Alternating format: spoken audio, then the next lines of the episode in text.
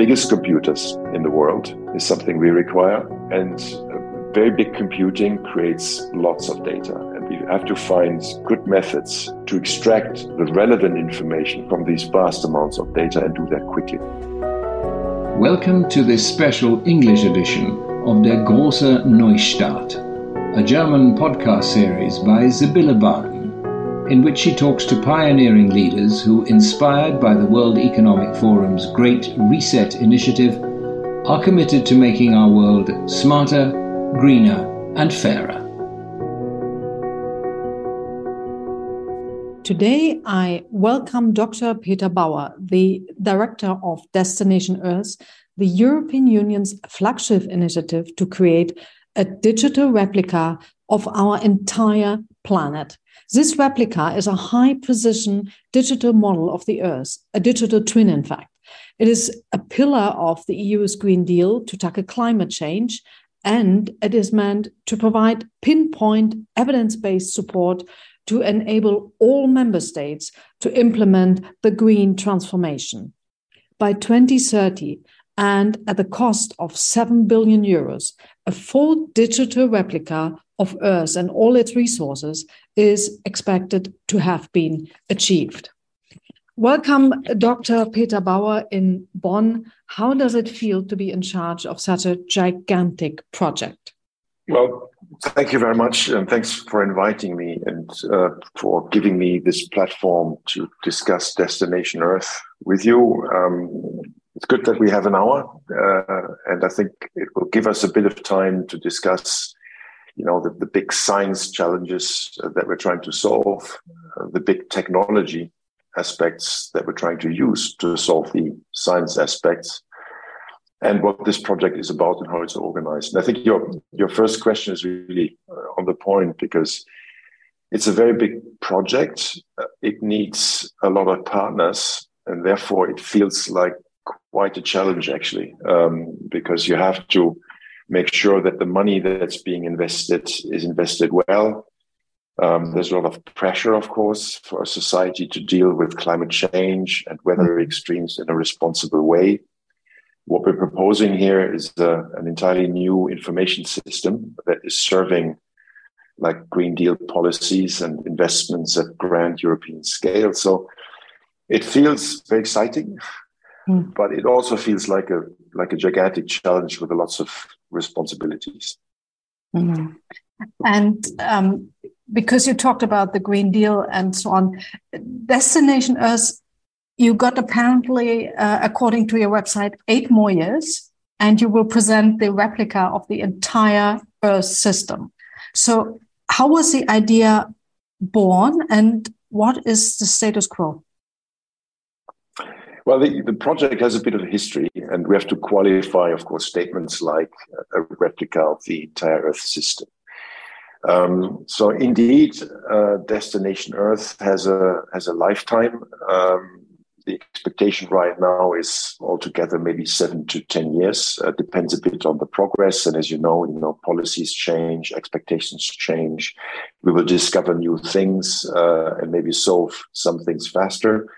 Others we may discover will take a little longer. So maybe you know seven to ten years for the entire program is a good estimate.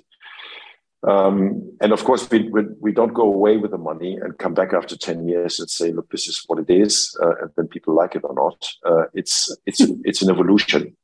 We take a lot of people along the process. And of course, we are all already under pressure to deliver some first demonstrations uh, actually in two years, you know.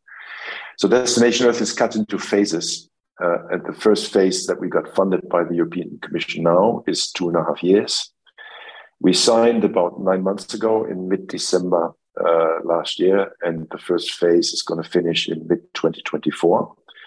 And by that time, the European Commission expects already some of the demonstrations of these new capabilities.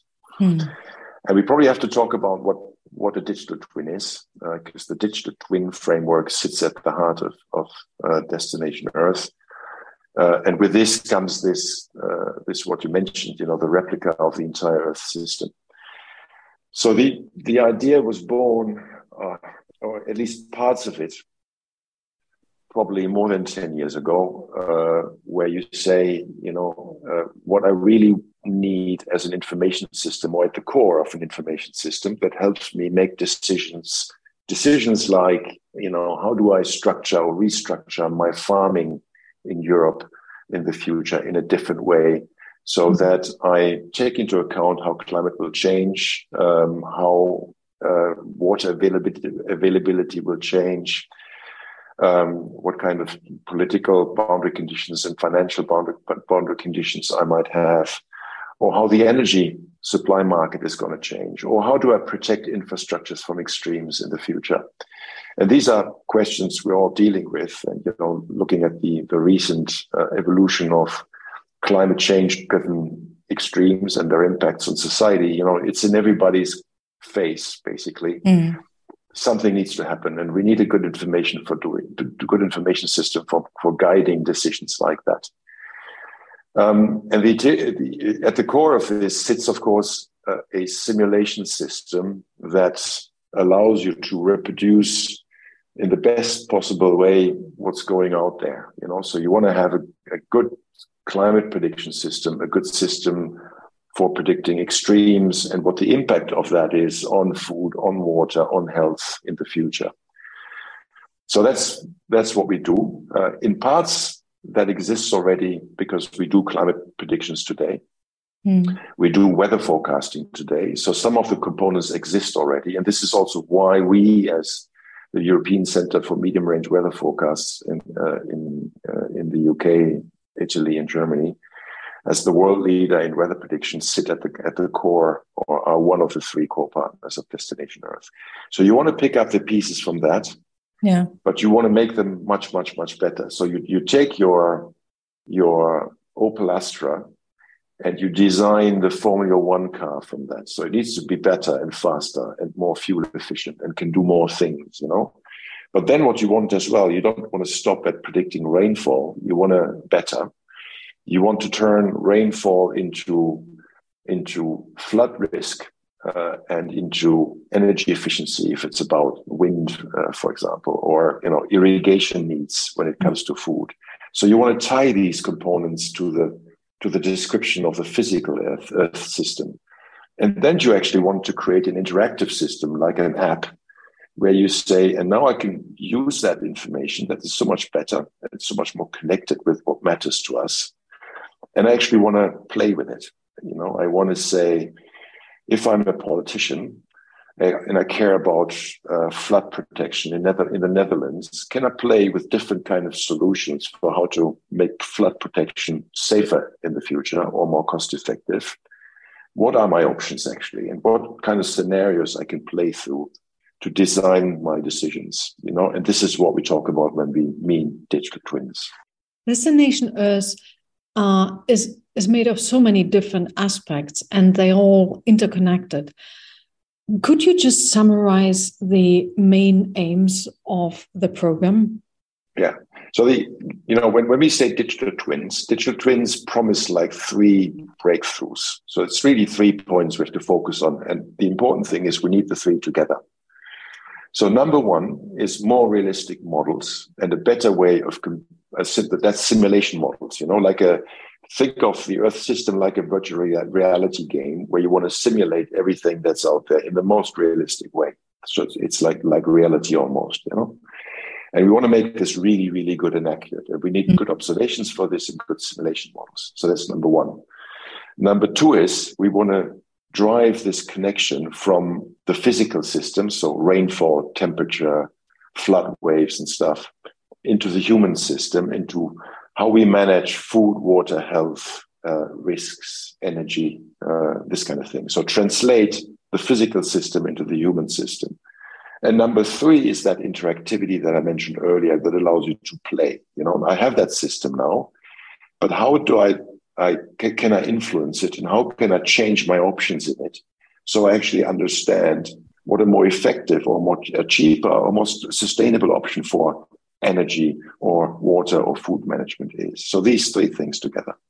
You represent as the director the um, the European Center for Medium Range Weather Forecasts, as you said, and you are a research institute that normally delivers um, weather predictions um, to the member states.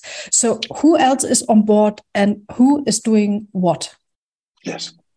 So we are an international organization. There's two other uh, international organizations uh, uh, um, as partners in uh, in Destination Earth with us. One is the European Space Agency. So they are they what they usually do is they they build satellites. Uh, they launch the satellites and operate some of these satellites. So they their uh, expertise is in Earth observation and and the technology for that.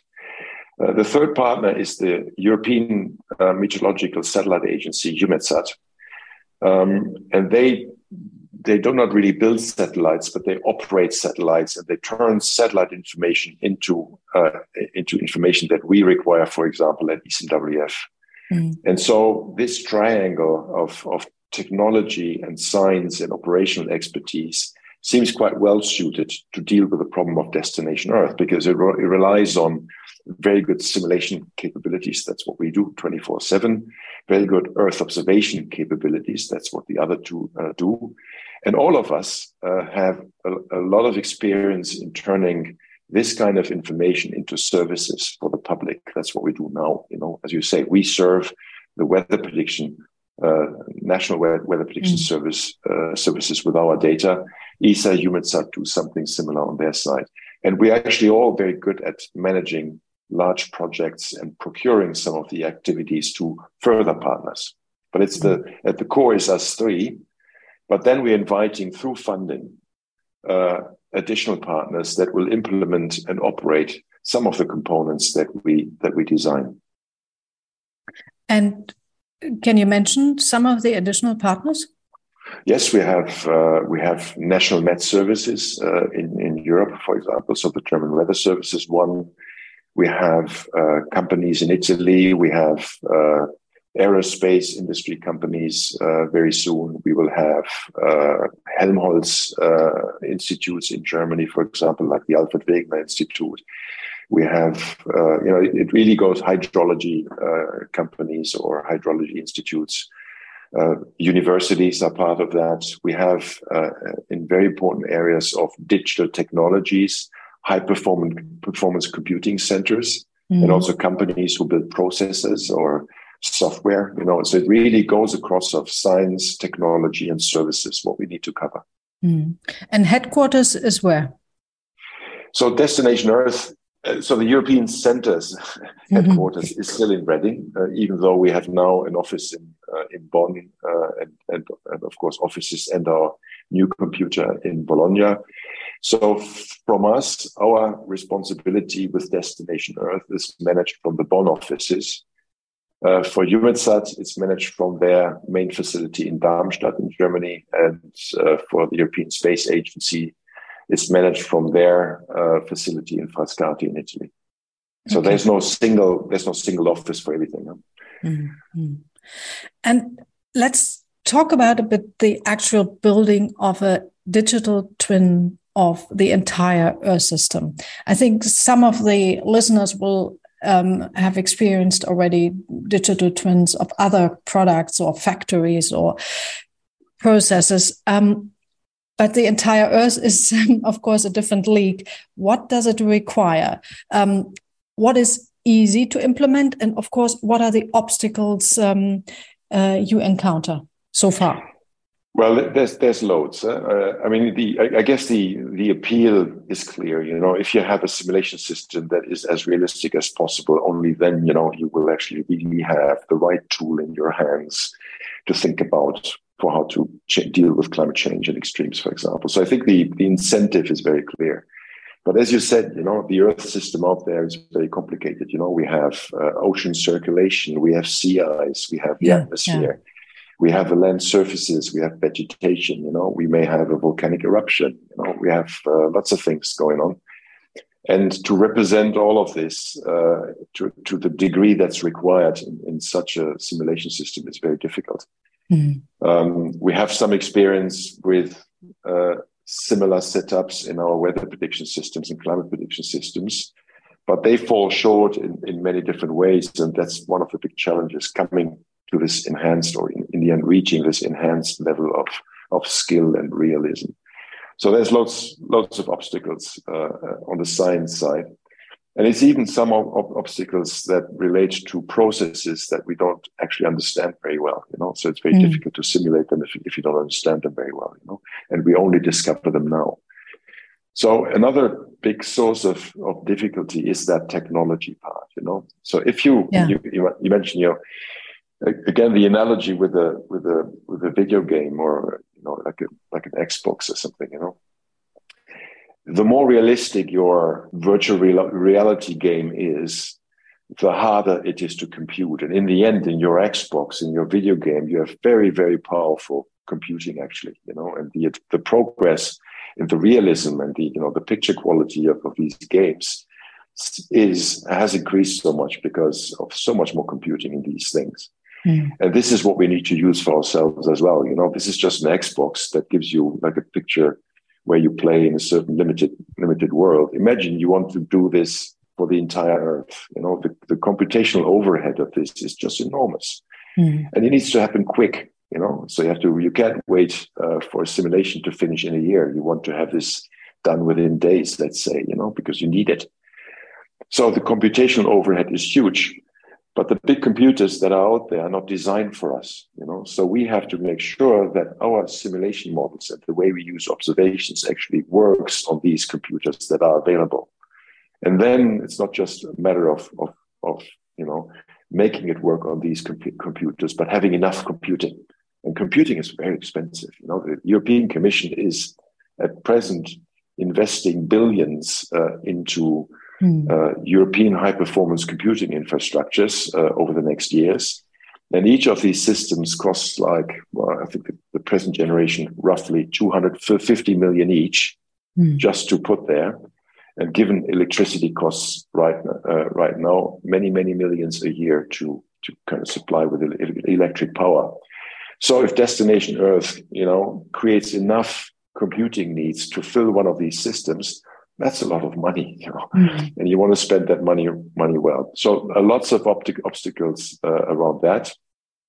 But then in the end, you know, we have to create that link uh, between all the information we provide and actually making that digestible for a politician, a scientist, a decision maker in a local authority a weather service, you know, a private company that is, I don't know, optimizing the routing of their ships uh, according to the predictions for the next week, you know, of sea ice and currents and, and these kind of things. So if you think that through in, in how many needs you're actually uh, providing for, uh, making that link between the data, the huge amount of data you create with the huge amounts of computing to that particular information that everybody needs is another big source of challenges. What technology do you actually use to create uh, a digital twin right now? So it's extensions of what we're using right now in our weather forecasting and climate prediction uh, businesses, but you know, again, taken up to the Champions League. You know, so the biggest computers in the world is something we require. Mm. Um, and uh, very big computing creates lots of data, and we have to find good methods to extract the relevant information from these vast amounts of data and do that quickly. So that requires that you kind of find ways to manage your compute problem and do that fast, and then take that data and extract the information that you require. And if something changes, and you want to play with it, you know, you may have to change something and run it again, you know, and produce new types of data and, and a lot more data, and you go through through the whole process again. So this entire computing, data handling, information extraction, and then change again and, and configure, reconfigure, and change and, and place play through scenarios scenarios comes with an enormous software creation challenge. You know, it's it's like developing the first iPhone. Mm. You know, go. You know, so far you have a a, Nokia phone with a keypad, and you want to develop an iPhone, and you say because I need an entirely different level of interaction, and we're thinking about calling it apps, and you call mm. it you call an app, You can you can you know use your finger and you tap on it, and you, all of a sudden you have an app for energy. You know, and behind that sits a machinery, but you have a very easy way to interface with all the compute and technology that sits somewhere that you don't want to worry about. You can just play with the app and say, I want exactly this information. It may take a minute to pick that up, but you can just have that kind of interface. And if you want to change something and say, okay, I need something else, you call another app, you know? Mm-hmm. So this is kind of what we're looking for, and the and the the software development and the technology questions uh, around that that we need to solve are really really large. Mm. Do you have to um, along the way also develop new technology? Uh, probably on the on the software side for sure. Uh, we will rely uh, when it comes to hardware. So actually, actually like processors or, or how these big high performance computing systems will look. We can probably not influence the design of those, so we will not uh, develop that. So for us, it's primarily a software development exercise, but nonetheless, you know, you need uh, lots of people, lots of very clever people to design these kind of new le- new levels of information systems that we haven't seen yet. Mm. And since you mentioned the talent, have you got enough um, people who are really equipped to well, do this work? Yeah, we're, we're, we're trying, you know. Uh, the, the funding for Destination Earth is, is, is okay, but not great. Uh, so what we have available actually for the first phase of Destination Earth is collectively 60 million per year. So that's for ESA, EUMETSAT, and ourselves together. Uh, so the entire phase one, the two and a half years, is funded with 150 million uh, euros. Mm. A lot of this goes into, uh, you know, also creating the governance structures, uh, administration, and kind of things. But of course, a lot of it goes also into finding these science and technology solutions and finding that talent. So just at ECMWF, for example, we hired now about 55 people. Mm. Um, and we hired them within like six to nine months. So it was actually, actually okay finding that talent. But I would say we still haven't reached the critical mass of, of staff levels in numbers uh, and, and, and quality that it, it, you know, it altogether uh, uh, needs to, to solve the to, to solve the, the big problem, the big question. We have hired great people, no question, but I think we need more of that. Mm. And do you limit the hire um, to to Europe, or do you look elsewhere? Um, we do look. We can look elsewhere. There there are certain limitations, but um, you know this is a this is a global problem that needs global solutions and global excellence. Uh, and limiting ourselves to Europe would be a mistake. There are some limitations, but I can only encourage, you know, if people are really interested in Destination Earth to talk to us, uh, and I'm sure we can find a solution. Um, which which reminds me, um, I think I read a quote uh, in your papers from Margrethe Vestager, the executive vice president of the European Commission, and she said, "Destination Earth will improve our understanding of climate change and enable solutions at global, regional, and local level. How? If you have an information system like this, you know, and you have your apps, you know, and then you can look at global solutions at regional problems or or local effects uh, at the same time, you know, and that's mm-hmm. very important that you can do this from within the same system. And ideally, of course, you have the best machinery under the hood, you know, the best engine uh, to do all this. So the best quality of climate predictions, the best quality of weather predictions, the best way of translating this into societal impact sectors so that you can actually trust the information that you get out at global, regional, and local level. So it's all about this information system with the best science technology package that we can think of. Mm-hmm. Um, I forgot one question to ask when you when you talked before about the supercomputer.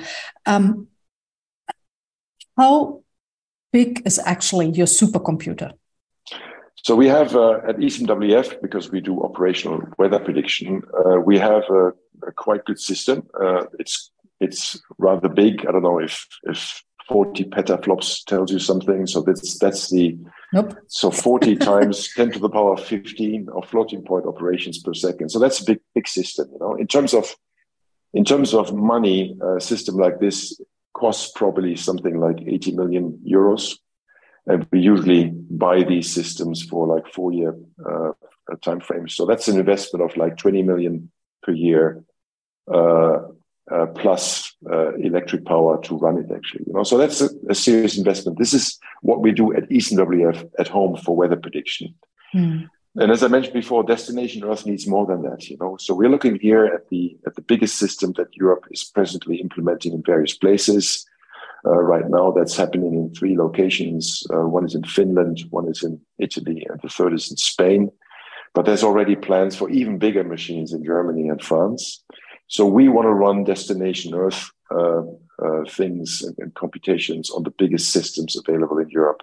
And we have done some of this in, in America as well, but right now we're focusing on Europe because of the European funding. So, you know, we're looking at the best machines yeah. that European money can buy uh, and that we are allowed to use, actually. Mm-hmm. And if we look at the energy crisis at the moment, is that a, is that a major obstacle for you? It is an issue. Uh, it is an issue, of course, because uh, all the budgets that have been, you know, devised by the time these systems have been procured, and the budgets have been allocated and defined by the European Commission or by us at home. You know, we, we made assumptions on energy prices at the time. Yeah. Uh, these energy prices are outdated now.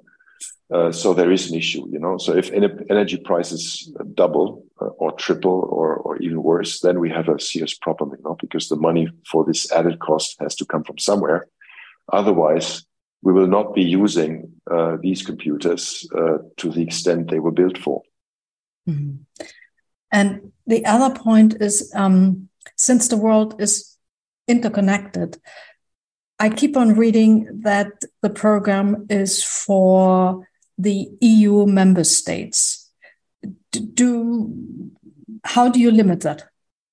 Uh, it's it's not really a limitation to that as it as it may read. You know, I, I think you have to see primarily that this is European Union money mm. that is spent for a European Union uh, system that uses European Union computing um, and if we run procurements, for example, you know, where we say we want uh, to uh, run a contract for a technology component or for a simulation model or for a machine learning toolkit somewhere, that that money will be spent within Europe. But by no means uh, is Destination Earth limited to Europe. We're looking already now for partnerships elsewhere. They may not be we may not be able to fund them with European money, but there is money actually, or there are similar types of pro- programs. Maybe and they may even may even cover. May, they may only cover certain elements of what we cover with Destination Earth as a whole, but there are parallel ways of thinking in other countries. You know, and it may be actually the, the best solution to say, let's partner up with you in America or Japan or the UK for that matter uh, if we agree on the basic concept of destination Earth, we do the same thing.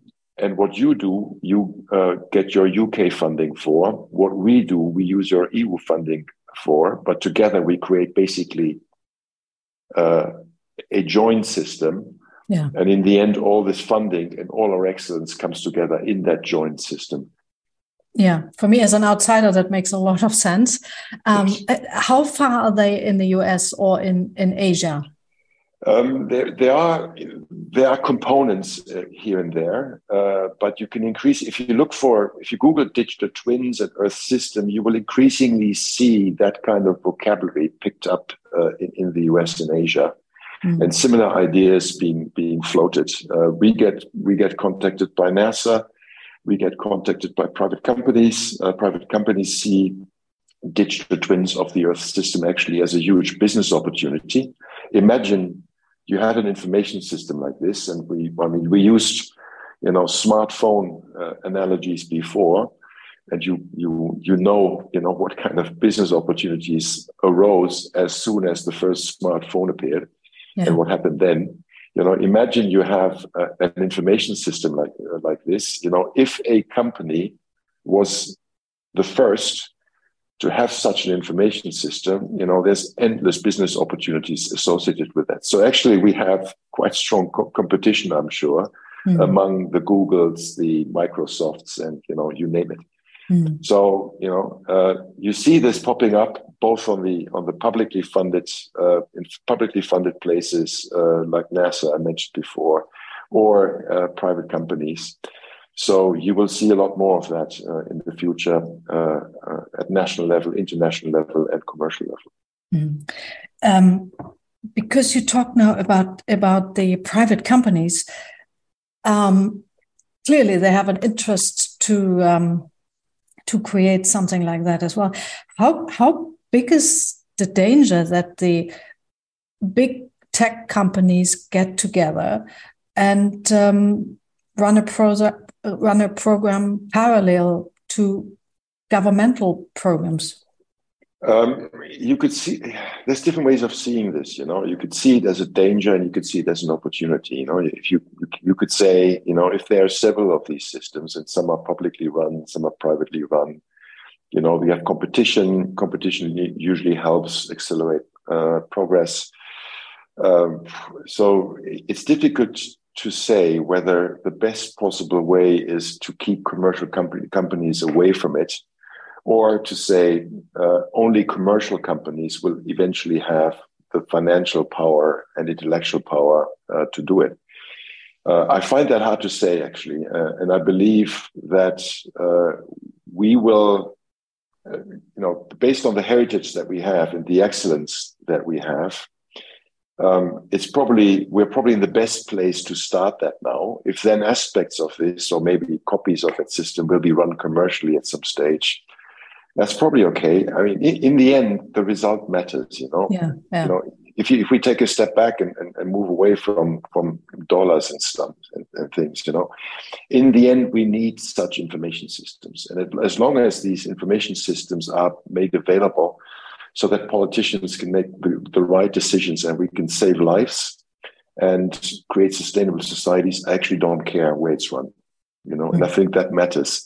And as long as that guiding principle can be implemented. Uh, I don't care where the solution comes from, to be honest. Yeah.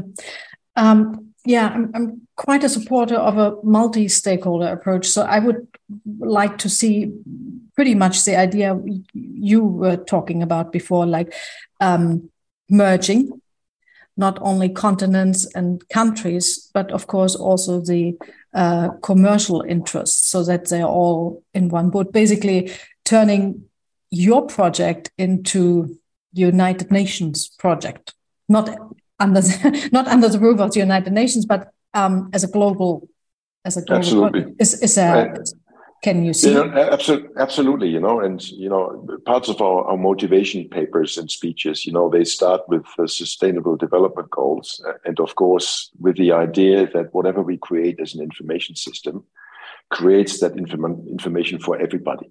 You know, yeah. so yeah. there's no limitation to Europe or or a company or, or, something else. You know, so the idea is whatever we create, and that's actually one of the guiding lines, uh, guiding principles of the European Commission here.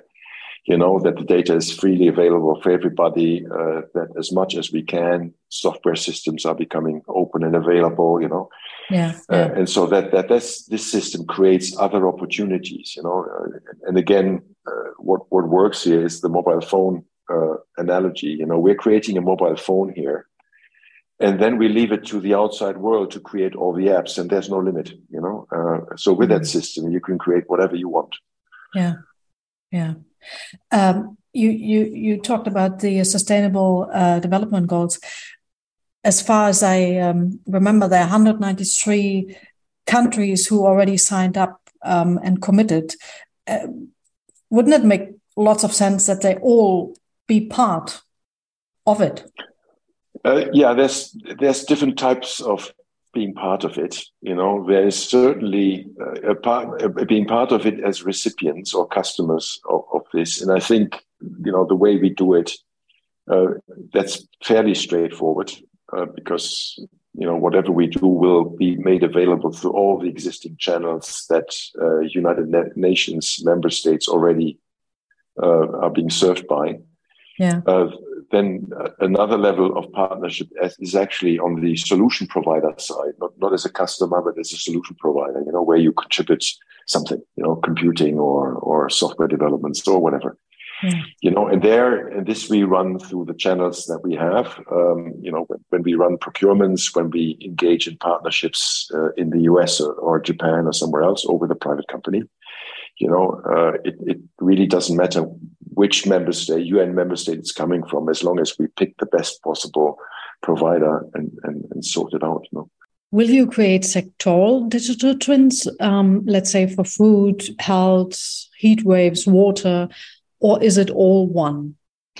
Well, parts are, are one, uh, other parts aren't, you know, and that's and that's the beauty of, of the system, you know. So for so both, if you take if you take two, just pick two of, of, yeah. of the whole thing. You know, say water management um, and I don't know energy management, because water and food are, are probably too close to one another. You know, for both of them, you need a very good physical Earth system simulation and observation system, so that you actually know how much wind is there, how much waves you're going to have.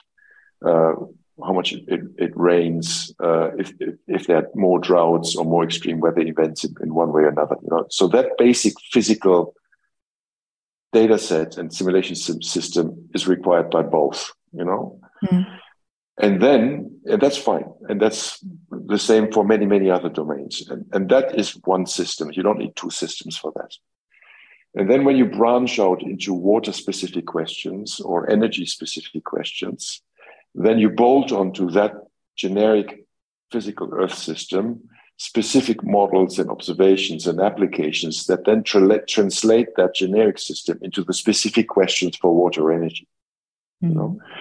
And there you can play with different options, and maybe there's better models or worse models, and then you can, can compare, you know, the user can bring in their own data and, and try that out, you know. So you want to branch out and, and, specialize into water or energy where it is required. And that is not necessarily everywhere. So we want to create that global basis that serves everything, of course. But then we also want to branch out into the into these individual systems. But the only thing Destination Earth can do with its limited funding is demonstrate that branching out to a certain degree. Mm. To then say, look, we give you something here if you want more, you can actually develop this yourself, and we support that as well. But it doesn't mean that Destination Earth, you know, provides a solution for everybody everywhere all the time. Some of it can actually be picked up and funded maybe through a national agency uh, using Destination Earth infrastructures. And then we say, you know, uh, for the Netherlands, actually, we want to do this flood prediction system or we dev- we want to uh, de- design the the next gen- next decades worth of, of energy provision system. And we will use destination earth but we will use our we de- develop our own system on top of that. But it will rely on destination earth capabilities to, to to serve everything we need that we don't want to reproduce. Mm-hmm. you know, so it's also it's also a, a platform for do for whatever people want to do. Mm-hmm if we go through the different professions and companies and and so on um, for example i'm the mayor of paris and i decided recently as i did to go pretty much green um, in in the center of paris. How can destination earth help me to do faster and better? So destination earth will probably not create the digital twin of paris uh, so it's just like your our previous question, you know, where you would say, you know, destination Earth. Uh, sorry, the, the, the, you as a mayor of Paris would probably invest in a, in creating a digital twin of Paris. You know, that goes down to street level or building level. You know, where you monitor traffic and you organize traffic or reorganize traffic according to air quality. Where you look at flood defenses if you have extreme rainfall over Paris. Where you look at um, greening options for the future or or how buildings are set up in terms of you know the, most cost effective and energy efficient uh, design that's the question you're concerned about mm. and i would suggest to you you create your digital twin of paris and then destination, and then you bolt this onto destination Earth because you will need reliable information on extremes. You will uh, need reliable information on flooding and and future scenarios of how solar insolation could change, uh, of what kind of droughts or heat waves you might expect, uh, more, more intense, less, uh, whatever, you know. So mm-hmm. all the all the constraints that you require to design, make your design decisions using your local digital twin of Paris. From Paris to the climate. If I want to understand, for example, the planet's entire carbon cycle, would you be the right address um, to go to? And if yes, how are you able to help? Uh, in parts, um, Destination Earth is primarily not set up for the for the carbon cycle. It's an important aspect of the uh, uh, of the climate system, obviously. Mm. the carbon cycle questions are very much related to very long time scales. So we're talking here 100 years or more, yeah. because the carbon cycle uh, develops slowly. There's of course the the increase of carbon dioxide in the atmosphere that that applies to the scales uh, that we observe here and where destination Earth uh, uh, uh, scales are relevant. But if you really want to understand the carbon cycle, I would say you would probably go to more classical, uh, very complex Earth system models that are presently run uh, in, in, the climate community rather than Destination Earth, because Destination Earth focuses more on the next few decades, yeah. where the carbon, the increasing carbon dioxide in the atmosphere is important, but representing the correctness of the entire carbon cycle in the Earth system is maybe not the most important thing, you know? Yeah. Since you focus on the next few decades, um, with the use of all your data, are you able to predict where and how to live safety, safely in the next, I don't know, four or five decades? Uh, that could be one of the guiding questions that we would like to answer. Yes, not down to street level, you know. Um, but we certainly want to enhance to answer that question in terms of, of regions or or you know northern Europe, uh, southern Europe, uh, Western Europe, Eastern Europe kind of kind of scales. Because right now uh, what present day uh, predictive capabilities uh, provide you do not provide, to, they do not answer that question at all. They do this quite well when it comes to temperature, so where it's getting warmer or colder. So I'd say the uh, the predictions that you have right now for the next five decades or or 100 years are probably reliable uh, for warming. But everything that follows you know how is circulation going to change? How are rainfall patterns going to change? How are extremes going to change like extreme rainfall droughts and heat waves? You cannot take from that data and this is where destination earth comes in. So, so to a certain degree and certainly coming you know to like regional uh, uh, reliability and accuracy uh, i think this is where we want to be mm-hmm we we talked a lot about gathering data and using data. Um, the end of the day, it's about who is implementing all the change that is needed. Yes, so we can't solve all the EU's problem with data or the world's problem with data for sure. You know, so we have to look at uh, at the needs uh, and provisions of Destination Earth. Mm. Um, so the so we come up, have to come up with a sustainable data handling framework, um, and that means we need to make sure that the data is interoperable, for example, so that regardless of whether your data is coming from a mobile phone and we're allowed to use it, or from a simulation model that's run in England, or from a satellite observation uh, over the pole, or from, I don't know, a balloon sonde uh, somewhere in China, that all that data is readily available immediately, that it's interoperable, that we know exactly where it's from, what it measures, that we know its accuracy, uh, that we can deal with it in our data handling frame, frame, framework with the same formats, the same metadata information. So the, the data descriptors that tells us about the character of the data and all of that. You know, so these are questions that we have to solve.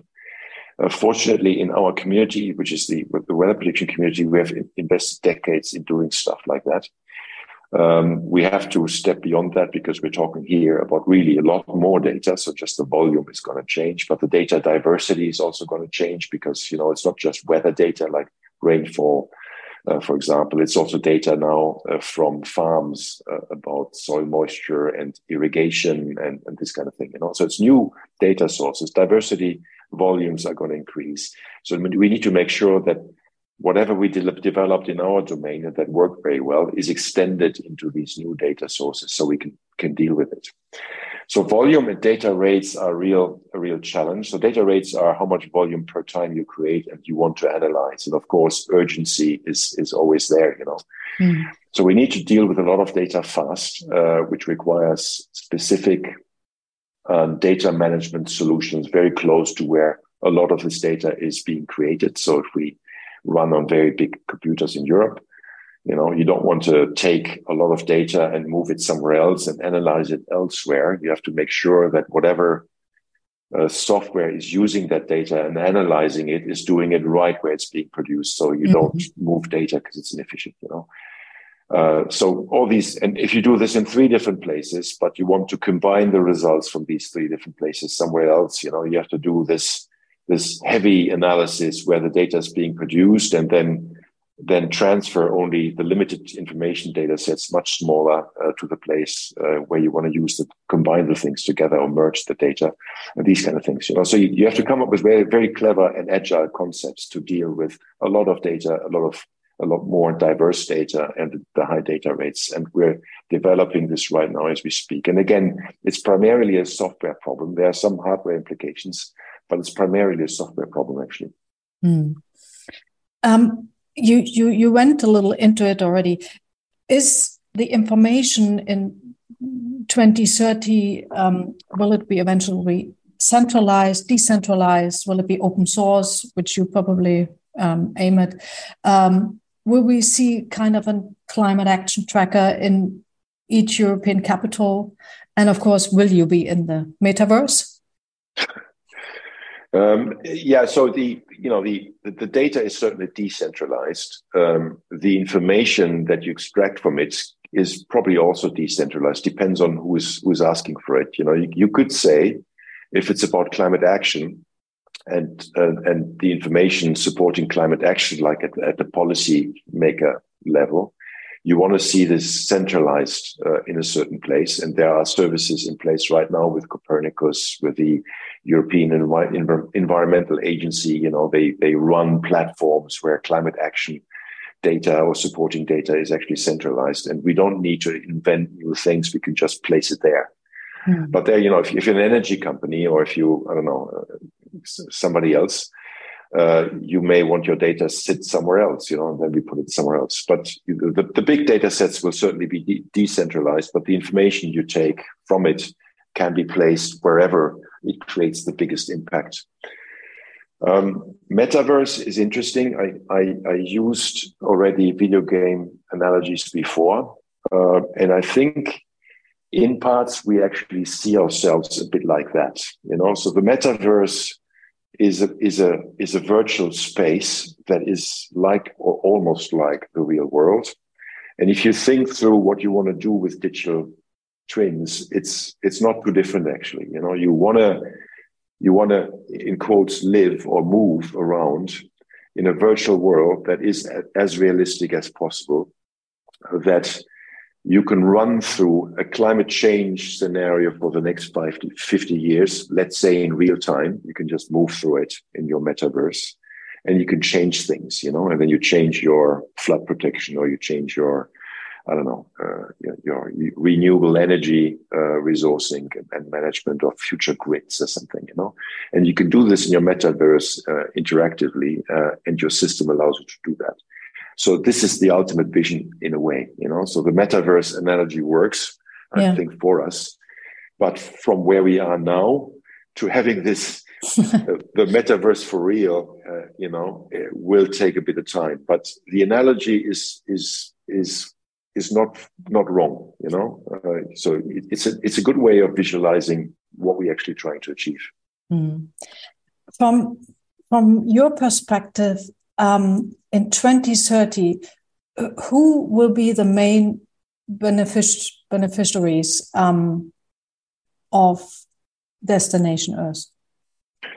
So I think we are primarily geared at decision makers uh, because you know it's policy support, it's the Green Deal, it's the European Commission and the and the countries, but of course we, we know it's it's it's the UN, it's global, it's United Nations and all that. We, we covered this before, so I think this this policy making level is is very very important for us and probably the primary customer that we need to serve first.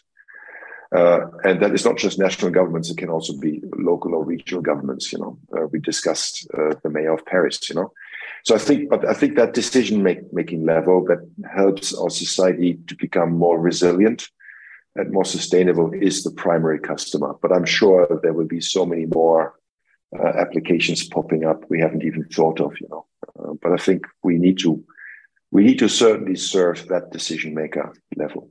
Mm. You you went briefly before um, before we come to the end. Just two more questions. Um, briefly before, um, who will be also part of the broader business at the end, and that is probably completely unlimited, and we can't even imagine what what will happen. Um, how is your capacity of when you deliver the data and so on to to give government govern, government's guidance on how to change, how to behave, how to um, access, uh, yeah, the right uh, technology to implement change. Well, because they have, they will have a better information system that they presently don't have. You know, as I said, you know, it's it's better information. It's the link to societal sectors that they're concerned about and spend money on money on, and all of this in an interactive framework you know and this is this is what they what they need uh, and they will make better decisions with that you know um, mm. i have no doubt because the quality of the information is better and it's a new quality of interacting with information so you know. mm. Well let's hope then we have um, also a very good quality of politicians who want to make the change and to um, want sure. to implement the change um, how optimistic are you that we will eventually fix the planet?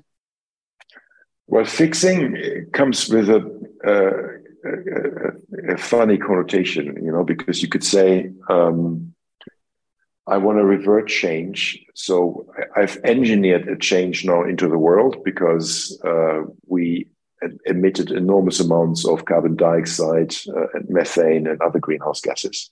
So we engineered something and we changed landscapes and, and whatnot, you know. So we already fixed something in the wrong direction. So should we now fix it in the other direction and apply other types of of uh, engineering uh, to to to take back what, what, what we've done? You know, I think the, the, most of the scientists I know uh, are very united in saying that's probably not the right way of doing it because it's such a complicated system. Some of the things we did are irreversible. Um, you may, uh, and it's a very nonlinear system. So if you apply yet another change, it may go go off in the wrong direction. So it's not just a, you know, like I do this, and if I re- re- revert what I've done, it goes back to the initial state. It's not it's not that simple, you know. So if we mean this with fixing, then I say don't fix it, you know. So the best possible way is, of course, uh, one to reduce carbon dioxide and methane emissions as fast as possible. Uh, to to stop the uh, the running away process uh, the run runaway process that we that we started that's certainly one one uh, way of fixing it. And um, I'm not sure it's up to Destination Earth to accelerate that process. Destination Earth will certainly help you, uh, you know, create a better message. Uh, but I think uh, you know redu- reducing these emissions is is number one priority, and that's the only way. Uh, but Destination Earth will certainly help you uh, create measures for how to adapt to the change that you will have in any case you know so there will be climate change there's already climate change now, it will help you uh, predict uh, futures, possible futures, more accurately or more reliably, uh, and therefore design better actions to just adapt to the change that will happen and mm. that we will face. You know, mm. but you know, I just hope that all of this uh, creates more awareness uh, of uh, the climate urgency, and that the first point I wanted to make, you know, reduce carbon dioxide emissions and methane emissions in the first place uh, hits home more, you know, and that governments and, and people, individuals, uh, realize, look, we, we're all part of this. We all have to change our way of life. Yeah, I um, think you summarized that um, uh, very well here. Um, and I can only thank you a lot for taking time and, and talking to us and, um, yeah, going a bit into detail what is actually happening here, what the Green Deal means in detail, what kind of projects we have already in Europe, and Destination Earth is um, it's certainly um, a flagship project here. And yeah, I wish you best of luck, and um, Thank you. really thanks for having you. Yes, thanks very much for the invitation and the and the opportunity. You've been listening to a special English edition of Der große Neustart, a German podcast series by Sibylle Baden, in which she talks to pioneering leaders who are committed to making our world smarter, greener, and fairer. For more information, please visit www.sibyllebaden.com and the official site of the World Economic Forum.